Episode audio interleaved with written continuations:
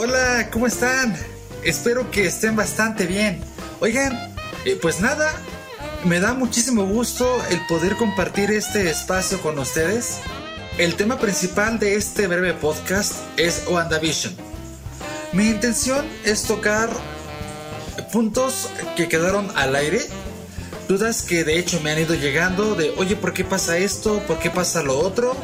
Entonces, mi intención va a ser cubrir estos, entre comillas, espacios vacíos y llegar a una conclusión para poder dar un panorama un poco más completo acerca de lo que ocurrió en la serie y lo que viene en el universo cinematográfico de Marvel. Sin más, les doy la bienvenida, espero que se sientan bastante cómodos y comenzamos. Híjole, de entrada, ¿qué les puedo comentar? Creo que, bueno, en lo personal, podría decir que me encantó WandaVision porque es de esas pocas ocasiones en las que Marvel logra salir de esa fórmula super heroica en todos los sentidos y entrega un producto que se siente personal, se siente al mismo tiempo íntimo y créanme que desde un principio la idea de hacer este show de esta manera fue totalmente intencional. Kim Feige, el genio detrás de este universo cinematográfico, cuenta que de esos días que son malos, la forma de enfrentar esos momentos es llegar a casa de noche, se pone cómodo, enciende el televisor y disfruta de una buena sitcom. Entonces, WandaVision nace del agradecimiento de Kim Feige hacia la sitcom en general intentando de una u otra forma brindar la misma experiencia que él vivió a las personas que ahora ven esta serie. Creo que en su mente intenta comprender a las personas que tuvieron una mala semana o un mal día y brinda una buena sitcom. El llegar a tu casa, encender el televisor, ver WandaVision y olvidarte de todo. En fin, es un dato curioso para entender y comprender el por qué la serie fue planificada de esta forma al inicio. Una de las cosas que al principio me hicieron ruido es que era un poco improbable que Wanda tuviera estos códigos, por así llamarlo, estos códigos visuales de la sitcom americana. En primer lugar, nace en 1989 y el punto geográfico donde ella existe es Sokovia. Sokovia, dentro de la mitología del MCU, porque no existe en nuestra realidad, está ubicado en la central sudeste de Europa.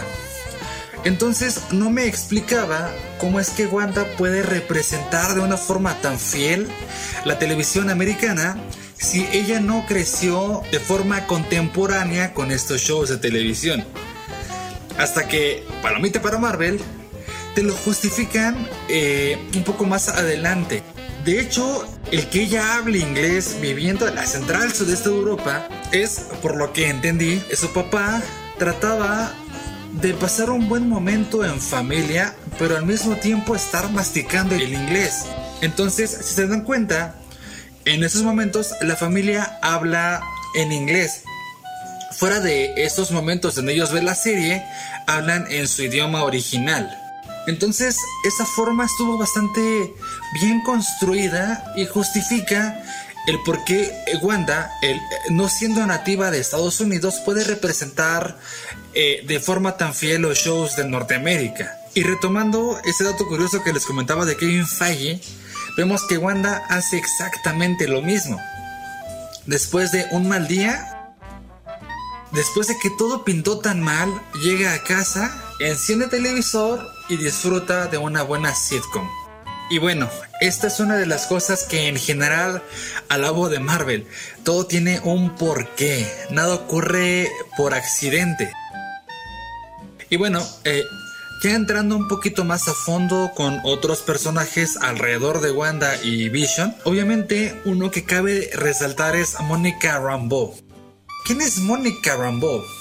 Mónica Rambeau, o la capitana Mónica Rambeau, es la hija de María Rambeau, mejor amiga de la capitana Marvel. Mónica Rambeau también es una agente de SWORD. Entre paréntesis, se preguntarán, bueno, ¿qué es SWORD? SWORD es una agencia gubernamental de inteligencia estadounidense fundada por María Rambeau, mejor amiga de la capitana Marvel. Y en los cómics, SWORD es una agencia que se ocupa de las amenazas extraterrestres para la seguridad mundial.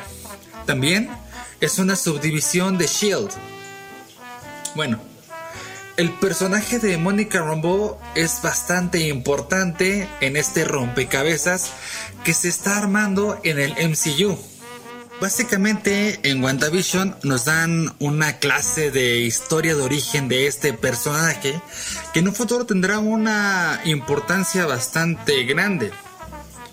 Y fíjense que eh, es uno de los momentos eh, más cool que he visto de la transformación de un civil cualquiera a un superhéroe. Recuerdo ese momento justo en el que Mónica pretende entrar de nuevo al Hex y contra todo el pronóstico se quita el casco y penetra la anomalía abriéndose paso con sus propias manos, sin ninguna clase de equipo de protección. Y a medida de que traspasa la barrera, a, su mente llegan voces, voces importantes en el pasado de Mónica. Entre ellas está la voz de su mamá, abro paréntesis. Recordemos que Mónica Rambeau también desaparece con el chasquido de Thanos en el 2018. WandaVision está cronológicamente en el 2023. Entonces, entre el 2018 y el 2023 que Mónica estuvo desaparecida por el chasquido, nos enteramos de que María Rombo, su mamá, muere por cáncer. Entonces, bueno, desafortunadamente lo que escucha es la voz del recuerdo de su madre. También, entre otras voces, escucha la voz de Carol Danvers, la capitana Marvel, y de Nick Fury, Recuerdo que la presión a la que ella se somete cuando hacía esto de intentar penetrar, hubo un desfase espectral, algo así como una deconstrucción y una construcción de datos. Hablando obviamente de un cuerpo humano y no de archivos digitales. Y cuando logra de nuevo unificarse, emerge dentro de Westview con una visión mejorada y además las células afectadas que tenía por la vez pasada que ella estuvo en el Higgs acaban volviéndola un individuo 100% mejorado, resistente a la radiación que de hecho la pudo haber asesinado. Después se da cuenta que adquiere la capacidad de poder ver espectros electromagnéticos y arrastrar los puntos de más energía de su entorno. Y ya que estamos hablando de Mónica Rambeau, me gustaría explorar junto con ustedes el futuro de este personaje. ¿Hacia dónde se dirige? Y como punto de referencia, me gustaría tomar el último episodio de WandaVision. Ahí, básicamente, al usar sus poderes, podemos ver el nacimiento de Fotón. Fotón es el nombre que va a aportar este superhéroe en el futuro del MCU.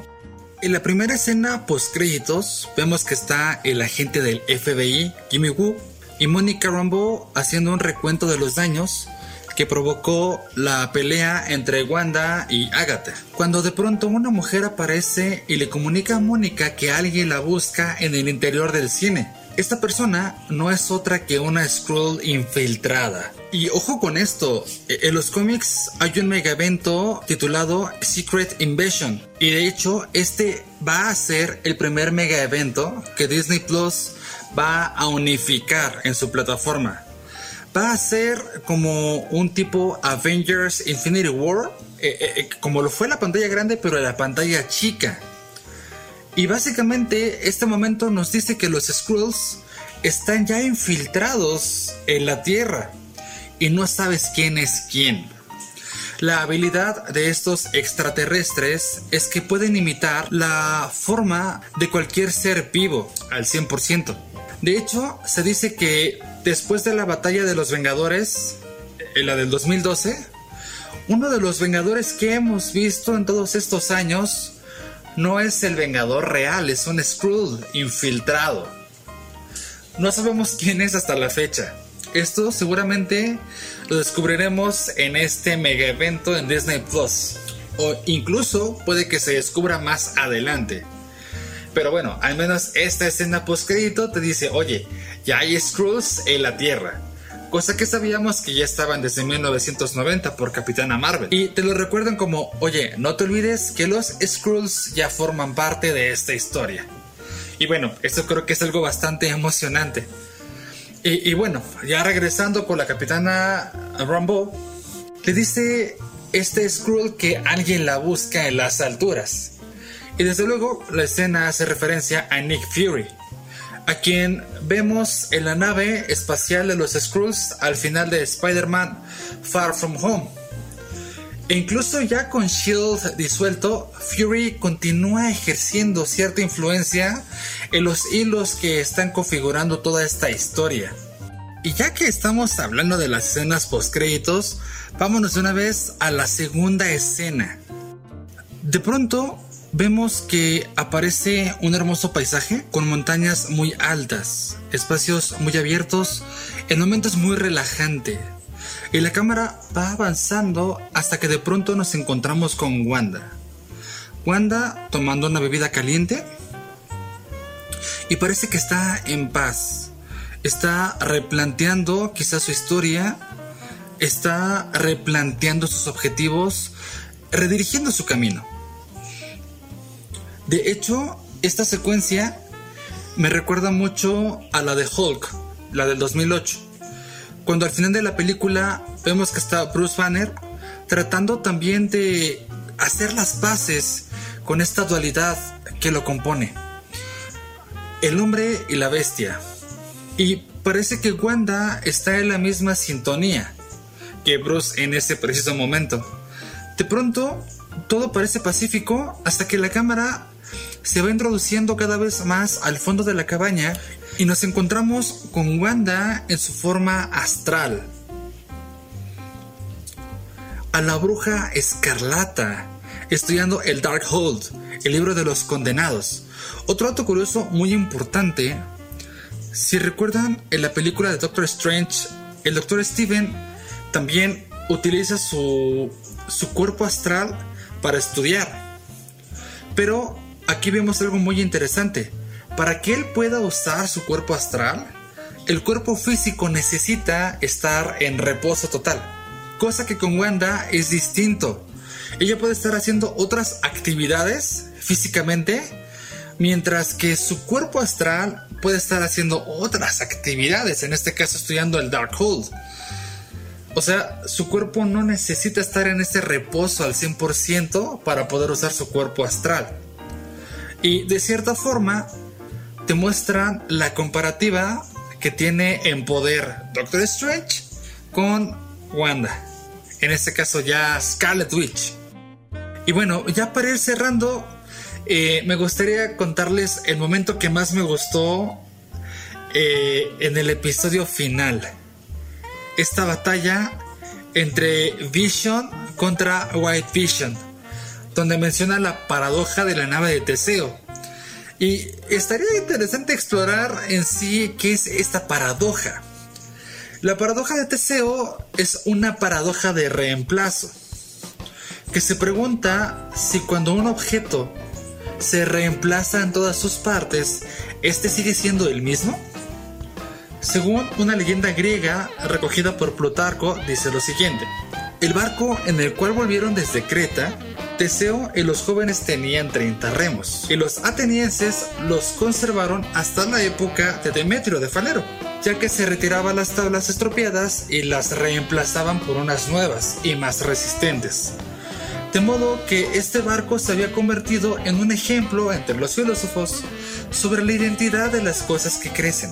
Un grupo defendía que el barco continuaba siendo el mismo, mientras el otro grupo aseguraba que no lo era. Esto se puede traducir en la siguiente pregunta.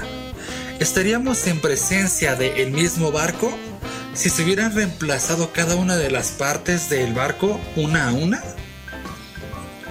Existe además una pregunta adicional. Si las partes reemplazadas se almacenasen y luego se usasen para reconstruir el barco, ¿cuál de ellas, si lo es alguno, sería el barco original de Teseo? En fin, creo que es un momento que se me hizo bastante profundo, bastante denso, porque es básicamente la respuesta a la existencia de cada uno de ellos.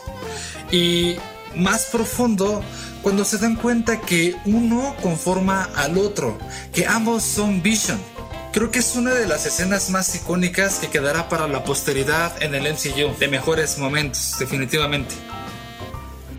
Y bueno, ya para cerrar, cerrar, me gustaría tocar el tema de que muchas personas quedaron de una u otra forma frustradas por todas las teorías que se iban formulando con cada episodio, como que todo es Mephisto, por ejemplo. Pero fíjense que creo que no es la responsabilidad de Marvel, creo que es un problema de, nosotros como fans, donde existe una frustración de, porque existe una expectativa y nos vamos con una realidad muy distinta. Pero en lo que me concierne, estuvo excelente la serie desde el principio al final. Cada personaje estuvo en su elemento la atmósfera en cada episodio fue bastante propicia y bueno, creo que en general la serie se lleva un 10 de 10. Pero finalmente sí fue un final distinto al que se tenía originalmente planificado. Esto no es culpa de Marvel, sino se vio forzada a reemplazar el final original por otro que no era. Esto por motivos de COVID-19 ya que cuando se estaban eh, filmando estas últimas escenas es cuando el mundo entró en cuarentena. Entonces, por obvias razones, no se continuó con el rodaje. Por ejemplo, el personaje de Scratchy, el conejito, que todo el tiempo carga Agatha Harness, sí es un demonio como los fans especulaban. De hecho, al final había una escena donde el conejo se transformaba en el demonio y se enfrenta contra los hijos de Wanda y contra Mónica Rambeau y contra el falso Pietro que se llama Ralph. se vio una secuencia y de hecho sí se filmó, pero ya no hubo tiempo de poder eh, agregar los VFX ni nada por el estilo. También se confirma que sí estaba presente al final un cameo de Doctor Strange, pero insisto, por motivos de pandemia, ya no se pudo concretar. Es por eso que al final de la escena post se limitan a la melodía de Doctor Strange mientras Wanda está estudiando el Darkhold. Y en relación a este Pietro Maximoff que todo el mundo pensábamos que si era el de el universo de Fox, resulta que desde un principio se tenía planificado de que no fuera así. Era jugar con nuestras mentes y pues sí lo consiguieron ahí es una de las partes donde la gente se frustró más. Pero insisto, es como lo comentaba al principio, es eh, de una u otra forma conseguir que como espectadores también tuviéramos esa confusión como la tenían los personajes. Sin embargo, sí me gustaría recalcar lo siguiente. No está negando que este Pietro Máximo falso no sea el de Fox. Me gustaría colocar como ejemplo lo siguiente. En Iron Man 3 nos vendían a El Mandarín, que en los cómics es el némesis principal de Tony Stark.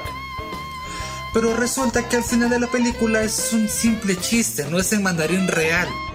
Tuvieron que pasar bastantes años, desde el 2013 hasta el 2021, para podernos presentar al verdadero mandarín. Entonces, como comentaba anteriormente, en Marvel no hay accidentes, todo está bien planificado. Mi hipótesis con este Pietro es que sí es el Pietro de Fox, es mi hipótesis, claro. Solo que cuando entra al Hex, recordemos que toda la materia se decodifica y se reconstruye. Esa identidad quizá de Ralph es esta reconstrucción de este sujeto dentro del Hex. Pero creo que en un futuro sí nos van a justificar la existencia de este personaje con el físico exactamente igual al de Fox, con el de Fox. Solo hay que ser pacientes. Hay cosas que en Marvel se van aclarando al pasar de los años. No como un accidente, como que meter esto con calzador, sino algo bien planificado. En fin, hemos llegado ya al final de este breve podcast. De verdad, muchas gracias por el tiempo que le dedican a esto. A mí me encanta el poder platicar de esto sin ningún problema. Si tienes dudas, puedes dejarlo en la caja de comentarios y con mucho gusto las respondo. De verdad, muchísimas gracias por este espacio, por este momento. Te mando un fuerte abrazo. Bye.